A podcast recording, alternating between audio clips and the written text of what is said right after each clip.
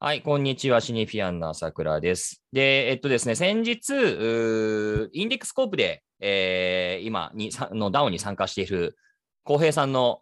話をしたらですね、思いのほかものすごい反響があったものですから、もう早速の第2弾といいますか、あのその続きを、えーしようかなと思ってます。今日は、えっと、前回に引き続きですね、インデックスコープの浩平さんと、おあと、ノット、えーチョンパー改めノットの木を、この3名でお届けしてます。はい、よろしくお願いします。お願いします。まああの前回あの収録したすぐ後にあの公平が参加しているインデックスコープで、まあ、リーダーシップフォーラムっていうそのマネジメント層が全体のメンバーに対して話すあのコールの機会があって、うんうんまあ、その直後にまた公平がすごい怒っててですね、まあ、その内容が非常に DAO に関してインサイトがあるんじゃないかなと思っていて、まあ、その話を今日できればなというふうに思ってます。ちょっとあのじゃあ公平あのその部分を説明してもらってもいいですか？はい、えーっと、そうですね。今さっきおっしゃったように、カウンシルって言われる7人のリーダーがいるんですけど、その人たちから、えーっと、現状をもう一度ラップアップして、じゃあこれからどうしていくのかみたいな話を、あのしてくださったんですけど、その内容が、あのですね、えっと、まあ、端的に言うと、あの今まではコントリビューターの人たちをどんどんどんどんこう、DAO の中にこう招待して、その人たちに好きな仕事をしてもらってっていうスタイルにしてたんですけど、これじゃワークしませんと。いわゆるその、今まで自分たちが提唱していた、あの、誰でも参加できて、誰でも貢献できて、それに対して報酬をもらえるっていう、この DAO のこう理想形みたいなのは嘘で、もうこれからはススタートアップと全く一緒で、スモールな、あのフォーカスしてくれるような人材を、あのプライオリティハイアリングって言って、あのまあ、かなり高めの金額で雇って、少数のチームで運営していきますっていうのを、はい、発表されてました。で、ああれだよね、そのコールがあったすぐ後に、すごくその Google Meet か何かのチャットが荒れて、これは裏切りだみたいなコメントとかあったんでしょ？めちゃくちゃ荒れてましたね。はい、めちゃくちゃいや荒れてましたし、あと、やっぱり、その、インデックスコープは、そうですね、カウンシルになってから、やっぱりその突然というか、いわゆる、今までコントリビューターって120人ぐらいいたんですけど、インデックスコープの中で、本当になんかその半数ぐらい抜けるんじゃないかというか、一気に、ぐらいの規模感で、はい、それぐらいの規模感で結構そのミニマイズしようとしていて、組織を。で、ワーキンググループって言われるものも、例えば僕が所属してたあの APEC っていうアジアパシフィックチームも、あの突然ですよ、今月で終わりますっていう 通告が来て。え終わっちゃうの？えそうそうそう。そんなことある？いや、そうなんですよ。で、これでその、例えば、前回も話したか分かんないですけど、例えばインデックスチームは、あ、インデックスじゃない、えっと、インドチームは、あの、インドチームを立ちが立ち上げるために APEC の中で3ヶ月ぐらいかけてデータベースをこう作っていったんですよ。そしたら突然1月の初めに、もうなくなりましたみたいな、全部。立ち上げは無理ですってなって、まあ、それでそうですね、かつその仕事がなくなったのもそうですし、今までこう、これをやってくださいって言われてたものが一切こう、あの必要なくなったというか、そういうこう突然の変更だったり、そうですね、この2つが重なって結構コントリビューターは怒っていて、あのいや、ちょっとこれ、あれですね、まあでもインデックスネガキャンして、まあまあでもいいですね。えっと、で、それで最終的にに今、どんどはいんコントリビューターが抜けていて、あの、コールしている時も、あの、いわゆるカウンシルなしで一度コールしたんですね。いわゆるコントリビューターの人たちみんなでコールしようみたいな時に、あの、面白かったのが、その、いわゆる、えっと、スライドっていうプロダクトを使って、今の感情をこうみんなタイプしていこうっていうセッションがありまして、で、あの、その、同じ単語が、あの、みんながタイプすればタイプするほど、その、あの、文字が大きくなっていくというか、って感じなんですけど、真ん中にこう、 confused っていうのがポンって出て、どんどんどんどん大きくなっていく、confused が。で、もうなんかすごいこう、あの、なんですか、悲観的だみたいなあの単語がぐわーってあったりとかして、うん。で、最終的にこう、そうですね、あの、昨日の夜、あのーカウンシルのトップのペペロニジョーさんっていう方がいるんですけど、方からあの DM が来まして、で大丈夫かと。あの、本当にお前もあのこれから先も働いてくれるかみたいなメッセージが来まして。だから、そうですね、結構、うん、こう、サステイナブルではないというか、インデックスで働くのは、まあ、DAO で働くのはサステイナブルではないですし、今、その、インデックスが使っている DAO の形式だと、まあ、そうですね、全然ワークしていないなっていうのは肌感としてあります。じゃあまあその DAO がまあその機能する、機能しないというよりも、今のインデックスコープのまあ DAO の使い方がうまく機能してる、まさに。そうですね。まあ、今後そのスタートアップみたいに、まあ、みんな基本的にフルタイムでパートタイプの人もある程度コミットしてみたいな方に切り替えていくっていうことだよね。そうですね。なるほど。で、あの、その公平から見て、今のそのインデックスコープの DAO の問題点っていうのは、なんかまあ2個か3個ぐらいにポイントまとめてもらうとどういう形になるんでしょう？はい、えっと、これはあのよく DAO について話すときに皆さんこう、DAO が、まあ、DAO っていろんな使い方があると思うんですよ。いわゆるこう ENS とかコンバウンドが使った DAO の使い方って多分そのサービスがスケールした後、あのガバナンスを分散化するっていう使い方なん使い方なんですけど、インデックスが DAO を使ったのって、まあ、スケールソリューション一気にスケールするために DAO を使ったんですけど、DAO、えっと、 Index が間違っていた点としては、あのまあ、そのスケールソリューションの要因としてよく言われる、こうプロダクトとユーザーもしくは contributor のインセンティブを align することで、一気にスケールすることができるってよく言われるんですけど、実際そんなことなくて、 Index と、 Index が取り扱っているプロダクトと contributor のインセンティブが全然 align してなかったと。いわゆるその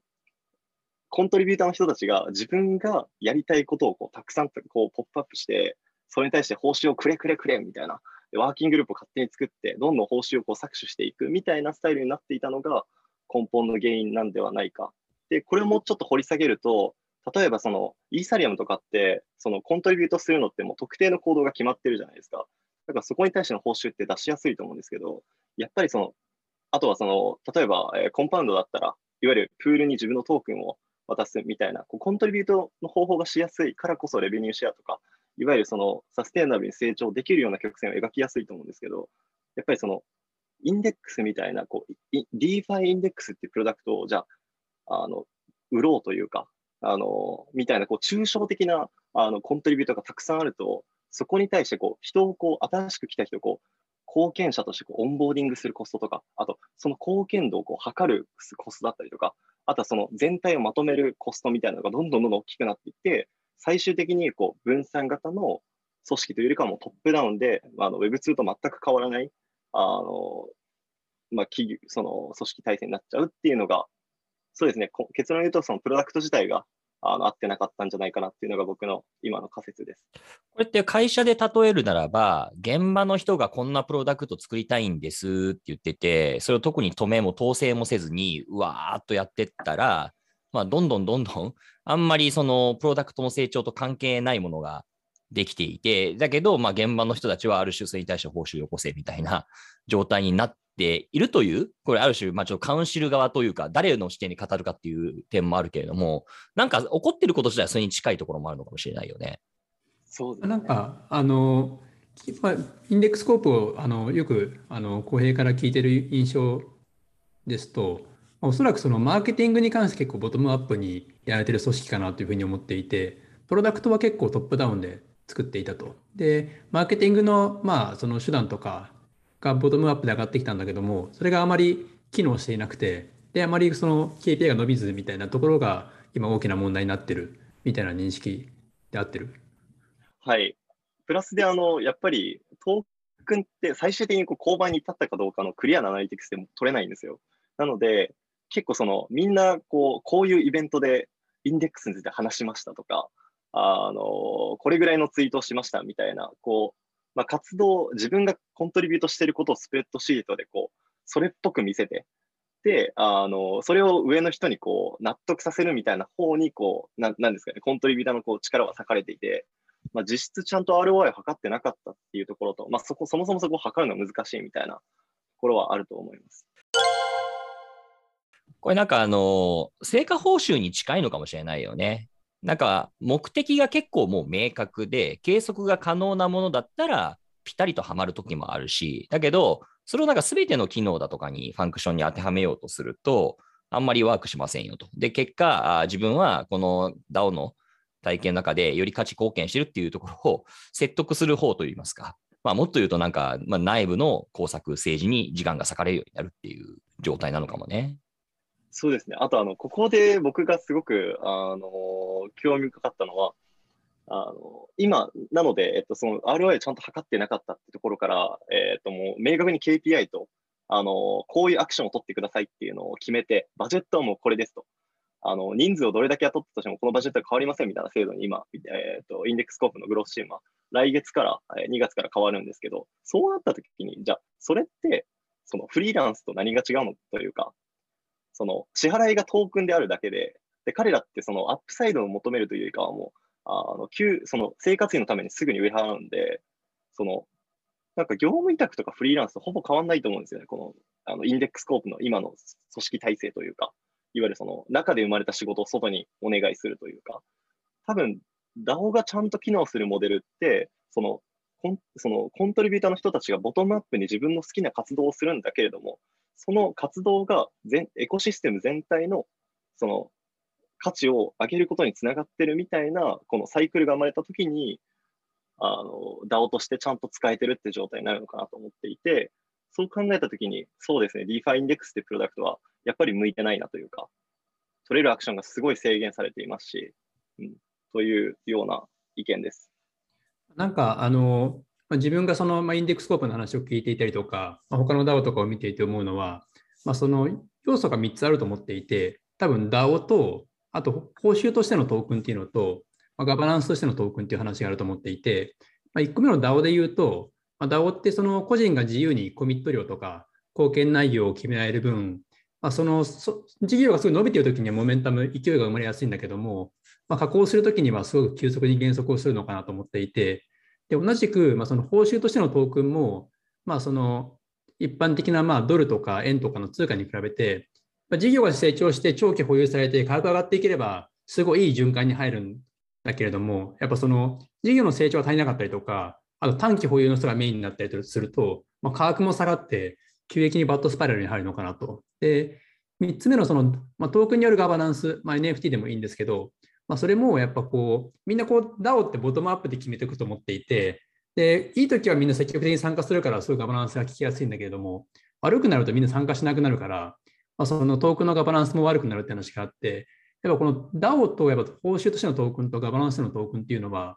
まあ、このいい時はすごいうまくいきやすいんだけども、悪い時にすごく悪くなりやすいみたいな、そういう性質を持っているものが3つぐらい掛け合わさってるから、結構今回、そのまあ公平もトークンの価格が半分だったことから起こり始めて、今こういうふうに起こり続けているという状態になるんじゃないかなというふうに思うんですけど、どうでしょうか？はい、みんな切れてますね。なんで半額になってんだっつって。はい、まあ、ガバナンスのとこはそうだよね。本当にみんなが自然に活動していて、なんだろうね、あの同じ方向感に向くような類の何かしらプロジェクトだったら本当にワークするんだろうけれども、そうじゃないとね、やっぱりなんかみんなが自然発生的にやってて何でもかんでもうまくいくのかっていうと全然そんなことないよっていう、まあ、ある種、昔ながらの常識が再現されてしまったっていうことと、あと報酬としてのトークンの話っていうのはさ、まあよくあるこれな、なんだろうな。あの、スタートアップでも上場して、みんなが S を行使したらどんどんどんどんやめてって、次のスタートアップ移っていくっていうのと、何ら変わらない気がしますね。それがすごい短いスパイラルで起こっていて、えー、SO の代わりにこれトークンなわけだけども、その流動性があるからより短期になっていると。で、本来的にはその、小平さんがね、なんか指摘してくれたコントリビューターのインセンティブとプロダクトの成長っていうもののが、まあ、合致していなければいけないはずなんだけれども、おそらく今、そういったそのプロダクトの成長、ないしはなんかプロジェクトの成長っていうところにものすごくコミットしている人もいる反面、結構今この世界に入ってきてる人って、トークンの値上がり益みたいなところものすごい期待して入ってきてる、ものすごい短視眼的な人たちと、すごいいろんなミクスチャー状態だと思うんだよね。理想化と、なんていうか、超、なんだろう、あの、経済インセンティブに押し進められてる人。で、特に後者の方っていうのは、もう、そりゃさ、もうさっさとあの売り抜けられるんだったら、それは売り抜けた方がいいっていう発想になるよね、そりゃ。構造としては。うんまあ、そうですね。実際、トークンの価格がガツンと落ちたのも、やっぱりそれが理由だと思いますね。コントリビューターにガバナンストークン渡しすぎて、でしかもそれがみんなその短期でお金儲けしたかったので、みんな売りさばくっていう、はい、そういうことだと思います。なんかあの、 Index Coop もそのトークンをステーキングできたりとか、トークンにロックアップをつけるみたいなプロポーザルが出ていたりとかして、そこの長期保有にしては結構いろいろとあの工夫をしようとしていたよね。確か。違ったっけ？そうですね。はい。ステーキング、そうですね。あの、ステーキングして、あの、そのステーキングした量によって、contributor がもらえる報酬が変わったりとか、みたいな仕組みを考えていますね。あとはあの Index Coop ででもその onboarding すごい実は注力していて、なるべくその Index Coop のカルチャーに合った人をあの集めようっていうことで結構有名な DAO かなと思っていたんだけれども、でもその結果でもやっぱ DAO を学びたいとかトークンを手に入れたいっていう人が集まってしまったっていうことを考えると、まあ DAO のその採用というか onboarding っていうのは結構難しいんじゃないかなと思うんですけど、そのまあどういう onboarding してるかってとこも含めて、ちょっと公平説明してもらってもいいですか？あ、わかりました。いや、ここのテーマは僕はすごい好きですね。えっと、今、だ Index Coop がやってる onboarding は、本当に多分業界の中で一番って言っていいぐらい綺麗に設計されていて、あの New Joiner Quest っていうものが設定されていますと。ディスコードに入ったらあの通知が飛んでくるんですけど、それがそのステップ1からステップ9ぐらいまで、えっと、もう明確にやるべきタスクが決められていて、ない、はいない、ステップ9まであるの？はい、ステップ9まであります。うわ はい。あの、まあ、ステップ3とかで、まあ、その内容としては、あの、イントロ書いてくださいとか、あとは、えーっと、そうですね、DPI っていう、あの、インデックスのプロダクトについて勉強してくださいとか、あとは、あの、入場イナー、あ、ここがすごいんですけど、ステップ4か5で、入場イナーコールって言われる、えーっと、まあ、毎週1回から2回、インデックスコープのコミュニティチームが、あの、コールを開催していて、で、その人たちが、えーっと、まあ、コールに参加して、いわゆるそのインデックスの中で働いている人とコミュニケーションを取れたりとか、あと、今、インデックスコープの中がどういうふうに動いていて、どうやってそのコントリビュートする方法を探せるのかっていうのを聞くことができたり、みたいな、そうですね、そういうふうに、あのすごい丁寧に設計されていますね。いわゆる DAO について何もわからない人が、少なくとも自分たちの興自分の興味持てるとかか、貢献できそうな場所を見つけられるように設計されているのが、すごく、はい、あのいいなと思っていて、僕もそれが理由で contribute を始めたんですけど、あの前回のリーダーシップフォーラムで言っていたのは、これが間違いだったって言っていて、その え、ダメだったの？それ。これが間違いだったって言っていて、あのまあ、インベスターとかにも言われてるんですけど、あの Index Coop は大半のリソースをこの onboarding とか、あのいわゆる入りたいですって言ってくる人たちの対応にも大半のリソースを使ってるんですよ。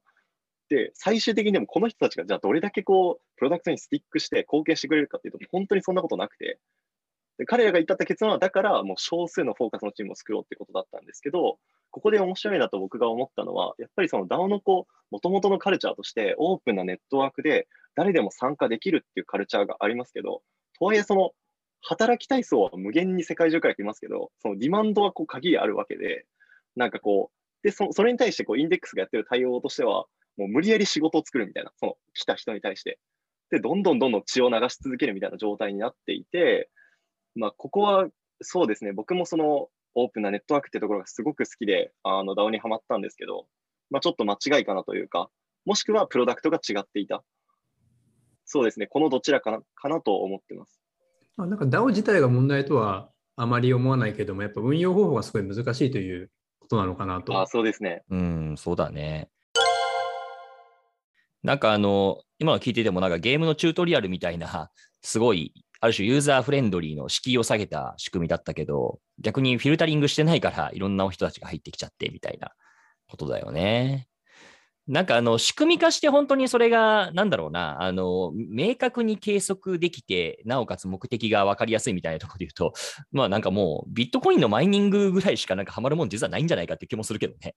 これもなんか講講義での DAO じゃないですか、ビットコインのマイニングって。いや、本当におっしゃる通りだと思っていて、もう選択肢は僕は2つかなと思って、今のところ。そのいわゆるもうあもう明確にこうやれるアクションが決まっていて、それに対しても報酬がもうもう設定しやすいっていうものか、もしくは UGC 型の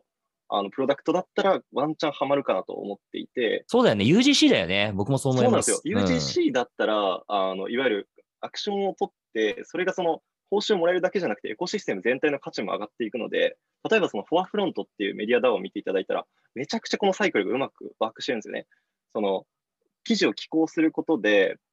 その報酬がもらえて、でもそれによってそのフォアフロントっていうそのメディアのデータベースの価値がその、まあ、上がり、最終的にはそのトークンの価値が上がるって、こう、いわゆるそのメディアとしての価値が上がり、トークンの価値が上がるみたいなこのサイクルがきれいに回っていて、今どんどんどんどんその、そうですね、コミュニティが大きくなっていってるんですけど、なんかそうですね、UGC 型のそうですね、ボトムアップな活動ができるようなプロダクトだったら、これはうまくワークするのかなと。せっかくなんで、あのフォアフロントがどういうふうにそのメコミュニティメンバーから記事を集めて、で、どれぐらいのトークンがもらえるかっていうのをもう少し具体的に説明してもらってもいいですか？はい、わかりました。えっ、と、フォアフロントは、えっ、と、まあ、メディアだその、まあ目的としては、その Web3 の、えっ、と、情報を、フォアフロント、いわゆる最先端の情報をキュレートしたりとか、記事を、えっ、と、集めて、誰でも学べるような場所を作ろうみたいな、あの、ビジョンでやってるんですけど、稼ぐ方法としては、ディスコードに入っていただいて、そのキュレーションっていうチャンネルに、えっ、と、自分が、あの、いいなと思った記事を、毎日2回、えっ、と、2個、2つ、2記事まで投稿することができて、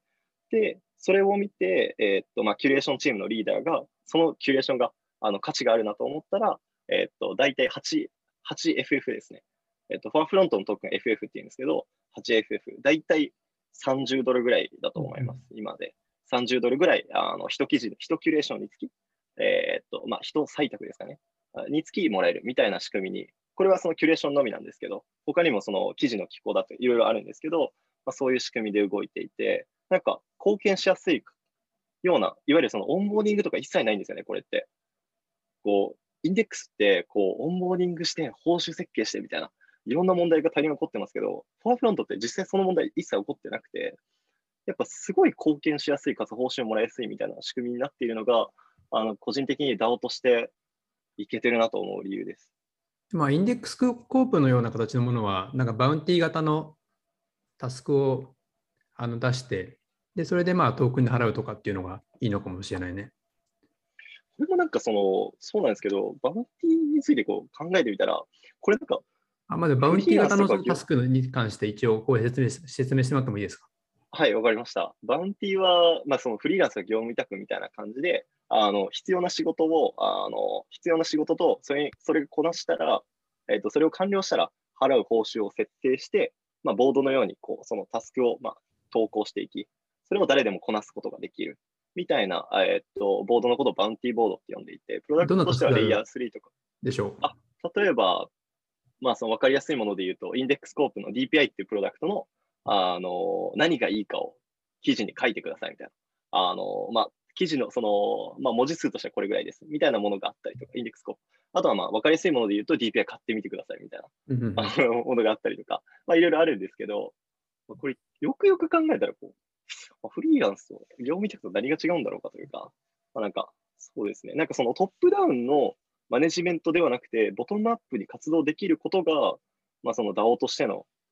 あの、です。ボトムアップなのに、こう、いわゆるプロダクト自体の価値が上がるようにインセンティバイズされていることがこう DAO の価値だと思うので、ですね、バウンティーボードはあんまりいけてないんじゃないかと最近思ってお今のります。まあ、今のところのじゃあ、あの公平の仮説としては、まあ、ボトムアップで、その、まあ、アイデアがあって、ボトムアップで動けるものが、ようなプロダクトが、その非常に DAO と相性がいいんじゃないかと。そうですね、そうですね。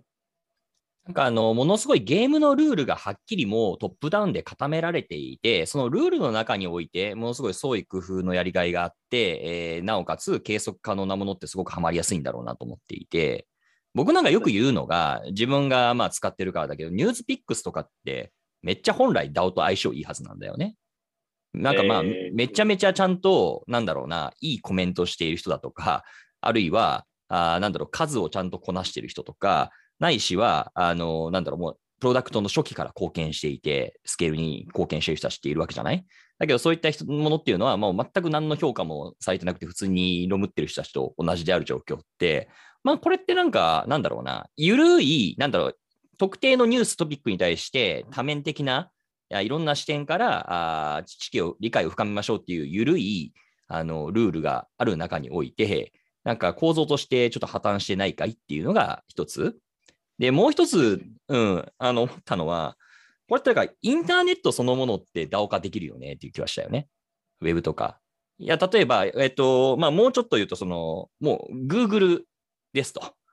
で、えーまあ、Google の、あのページランクみたいに、あのもうすごいいろんなホームページ、あのいろんなサイトから引用されてるサイトっていうのは、それはそれですごく価値が高いものであると。ったことをベースに、えーそういったものに関しては、Google トークン提供しますみたいな。で、原資っていうのは、あ Google の収益ですみたいな。ことをすると、なんか世界中のホームページが、あの 完全に DAO 化できてしまうだろうなと。で、そこにおいては、もう評価されるあの仕組みっていうのはもう完全にどれだけ引用されてるかっていう、まあ、Google のページランクで勝てるかどうかっていう、超明確なルール、ゲームのルールがあるっていう。だか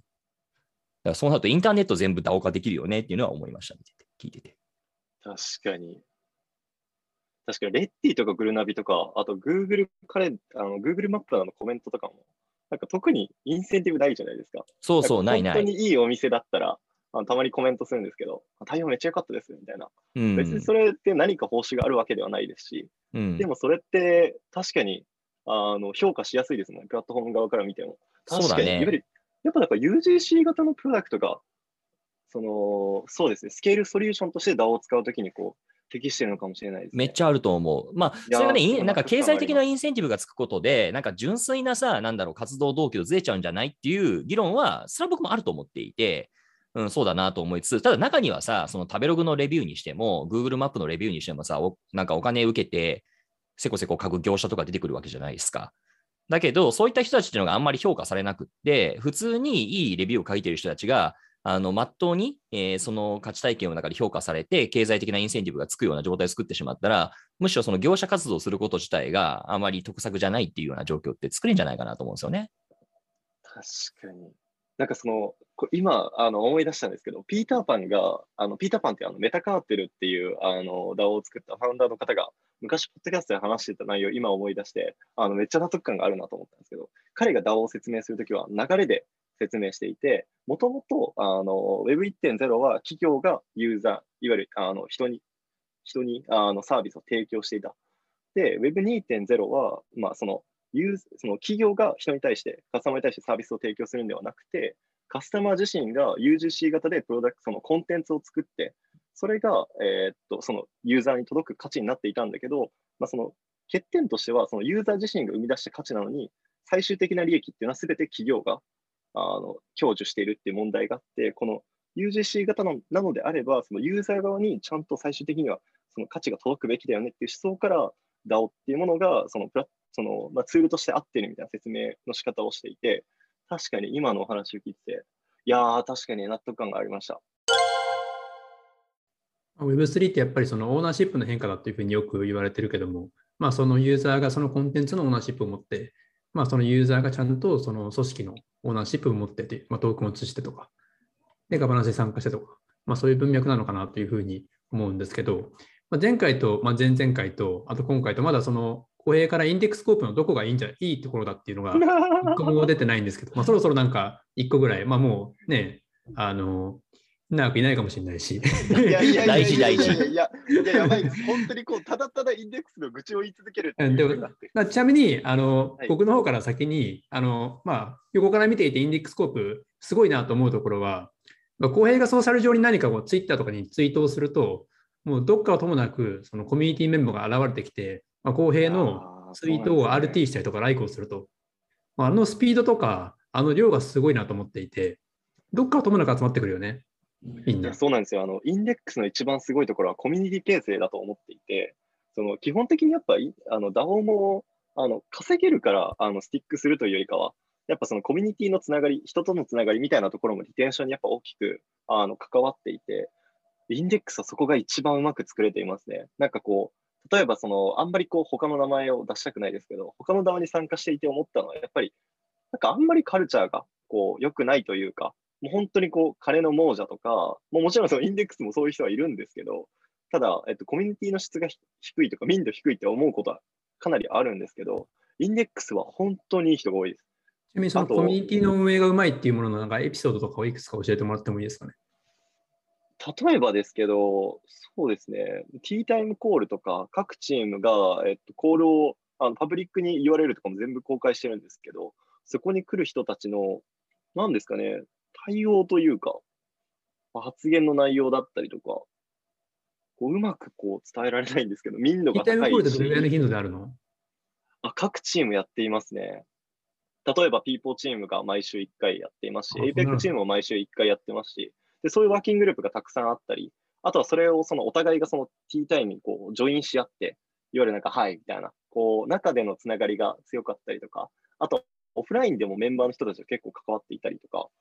そうですね、なんかそのコミュニティ、そうですね、なんかみんながこうビジョンにスティックして集まったっていう感じではないんですけど、コミュニティとしての結束感というか、あの、強いし、民度が高いなとは、確かに、あの、他の DAO と比較して、あのー、思いましたし、あとなんか実際に働いていて、それはすごくあの気持ちがいいなと思いました。やっぱいい人がすごく多いし、対応もすごくいいので、はい。それだけみんながコミット感持って参加してたからこそ、結構なんか、ま、真面目にこんだけ議論して、あの、まあ、ちょっとした大ごとになってるのかもしれませんね。そうですね。トラストも信頼がもうガクンと落ちましたからね。何だったんだ、今の関係は。ああ、いや、よくないです。こういうことは。いや、あのー、確かに。これ、これ配信して大丈夫？いや、ちょっとやばいですよね。ちょっと今の最後のやつはちょっと確かに、うん、まあでも、あ、でも、あ、ちょちょっと待ってくださいね。それ以外でちょっと、あの、かんでも、インデックスコープ、あ、ただ、そうですね。まあ正直自分の中ではプロダクトが、あの、DAO に適してないっていう仮説ではあるんですけど、とはいえ、その、あともう一つすごく面白い点としては、キヨさんもおっしゃってましたけど、なんかそのステーキングモデルとか、DAO としてのこう実験の速度はめちゃくちゃ速いです。例えばその組織体制を、まあ、その先先月末にガラッと変えましたけど、っていう形で、なんかその DAO としてワークするためには何をすべきなんだみたいな実験のサイクルが他に比べて圧倒的に速いですし、あとそのチームの人と話していたら相当こう、あの DAO 向けのツールのレビューとかも時間をかけてやっていて、なので、それはやっぱりそうですね、レベル高いなと思いました。確かにインデックスコープの人何人か話したことあるけど、みんな DAO すごい好きだもんね。あめっちゃ好きですね。みんな DAO が好きな人が集まってるっていう。で、DAO の実験場になってるという。で、その結果、まあ、まさに。今ちょっと失敗して公平が起こってるみたいな、そういう感じ。いやいやいやいや、失敗しないですよ。失敗しないですよ。全然。はい。めちゃくちゃいい場所です。なんかもうちょっと前向きな話聞けないですかね。まあまあ、あのー、そうね、ね UGC に向いてるっていう話は今まで出ましたけども。はい。ダまあ、あのインデックスコープの、おまあ、前向きな話もさることながら、まあ、DAO としての発展可能性のところ、はい、まあ、この間もお話したけれども、なんかもうちょっとなんかないないのかっていう気もするんだけどね。ああ、でも、あれじゃないですか。まあ、あ、そうですね。あ、えっと、僕がやっぱり、まあ、一番いいなと今思っているところは、やっぱりその、経済的なインセンティブをコミュニティと共有できるっていうところは本当一番大きいなと思ってまあやっぱりそこがなんか一番の違いだよね。あの他のことってなんか SO とか株式報酬でも期間の違いはあれできそうな気がするんですよね。だ本当それはそうだと思いますね。あのユーザーとの共有っていうのは。そうですね。で、ここが多分全てを変えていくと思うんですよね。いわゆるその、これはそのプロダクト DAO とはちょっと外れたソーシャル DAO の話になってくるんですけど、いわゆるコミュニティにあのオーナーシップが移ることで、プロフィットのいわゆる利益の最大化以外の目的を持って活動することができる。メタカーテルとか見ていただいたら分かるんですけど、いわゆるその、やっぱカルチャー色によってこういろんな目的を設定して、それそれに対してオーナーシップを持ってコミュニティで動けるですとか、まあ、なんかそういうところがすごく面白いと思っていますね。ただまあ、まあ、個人的にはやっぱりその、今までプロダクトが成長してエグジットしたときに、いわゆる founder、investor、early employee の人たちしか最終的なその upside もらえてなかったのが、コミュニティ全体で、まあ、共有できるっていう、こう、ところ、かつそれがそのグローバルに、その、どこからでもインターネットを持ってる人たちがプロダクトに貢献して、そのオーナーシップをもらえて、 upside を獲得できるっていうところが、まあ、革命、革命というか、まあ、すごく大きなところなんじゃないかなと思ってます。でも、あの、まあ、今日、浩平はいろいろその DAO に関して、悲観的な話をたくさんしているけれども、でも、浩平自身は今後、まあ、DAO だけで生活をしていく人向けの、まずかツールとか、そういう人をサポートするためのツールを今作ろうというふうに思ってるんで、もともとはなんかインデックスコープの状況を改善するためにツールをいろいろ考えたけど、それからやめて、まあ、DAO で働く人たちのためのツールを作っていくってことを今考えてるんだよね。そうですね。はい。あの、いや、確かに、こう、あんまりうまく説明できてないですかね。ただ、個人的にはめちゃくちゃ好きですね、DAO は。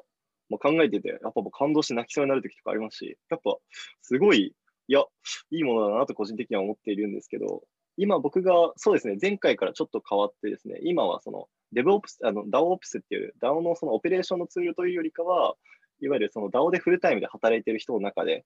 やっぱりその抱える問題、今多分全世界で見ても相当少ない数しかいないと思うんですけど、やっぱ pain がめちゃくちゃ多いんですよね。いわゆるそのトークンをもらってからフィアットに変換して、あの税務手続きとかめちゃくちゃめんどくさいですし、タックスとか。あとは、えっと、まあ、稼い、そのガバナンストークン稼ぐんだけれども、あの、家賃を払うためにそのガバナンストークをもう売っちゃ、売っちゃった結果、いわゆるそのガバナンスできないみたいな問題だったり、あとはアップサイドを得られないっていう問題だったりとか、まあ、いろんな問題があってですね、そうですね、まだその、こういう DAO ワーカー向けのプロダクトって、ほんオポリスっていう福利厚生のツール以外だと、まあ、ほぼないんですけど、こういったプロダクトはこれからどんどん増えていくんじゃないかなと思っていて、そうですね、自分もそういうプロダクトを作りたいなと、今は考えています。いいですね、前向きな話で。まあ、DAO, DAO 向けではなくて、DAO ワーカー向けのツールを作っていく。まあ、なぜならば DAO が好きだからと。ああ、好きですね、すごい。うん、はい。今日やっと前向きな話が聞いてよかったです。よかったど。どうしようかと思った。これ、DAO に興味持ってる人が聞いてるであろうはずなのに、もうマジ ノーフューチャーだよって言って終わりとかだから、目も当てられないよ。申し訳ないです。はい、まあやっぱり当たり前だけど使い方だよね。いい、なんかうまく機能してる株式会社もあるし、機能してない株式会社があるっていう、まあ極めて当たり前の話だけれども。まあそういうの試行錯誤がすごいもろに出たのが、インデックスコープの事例ということで、まあ別にこれからまた良くなるかもしれないしね。そうですね。はい。あんまりそう思ってなさそうだけど、期待しましょう。はい。あ、でも、あの、DAO は、はい、あのすごく、あの、面白いツールだと思うので、はい。わかりました。はい、すみません。なんか短期間に立て続けにありがとうございます。また出てください。ありがとうございました。はい、ありがとう。